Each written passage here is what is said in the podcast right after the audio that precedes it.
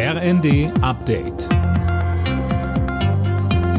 Stündlich neu. Auf den Punkt informiert.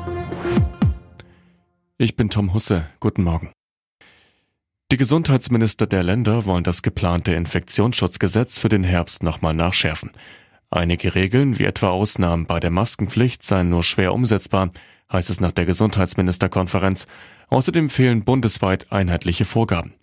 Bayerns Gesundheitsminister Holleczek sagte bei Welt TV, wir haben uns gewünscht, dass wir bei den Parametern, also zum Beispiel Abwassermonitoring, Hospitalisierungsinzidenz, Sterblichkeit und viele andere Fragen, dass der Bund diese Leitplanken setzt. Und dann, glaube ich, ist schon die Chance groß, dass man unter den Ländern auch eine Abstimmung findet. So sehe ich das relativ unwahrscheinlich an und glaube, dass es wirklich einen Flickenteppich geben wird, der zu Problemen führt.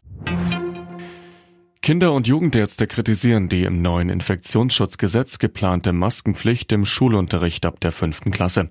Bundessprecher Jakob Maske sagte dem RND, ein Mund-Nasenschutz in der Schulklasse würde keine Infektionen verhindern, sondern sie nur verzögern. Deutschland soll unabhängiger von fossilen Energien werden. Dabei setzt Bundeskanzler Scholz auf neue Technologien zum Energiesparen. Die Preise für Öl und Co. werden nicht so schnell wieder sinken, wie wir uns das vorstellen, sagte Scholz bei seinem Besuch bei einer Heiztechnikfirma.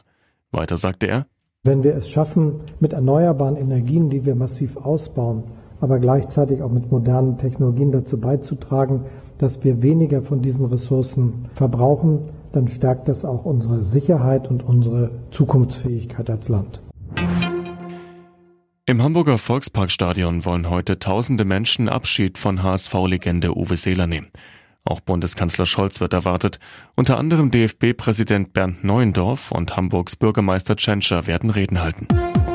Alle Nachrichten auf rnd.de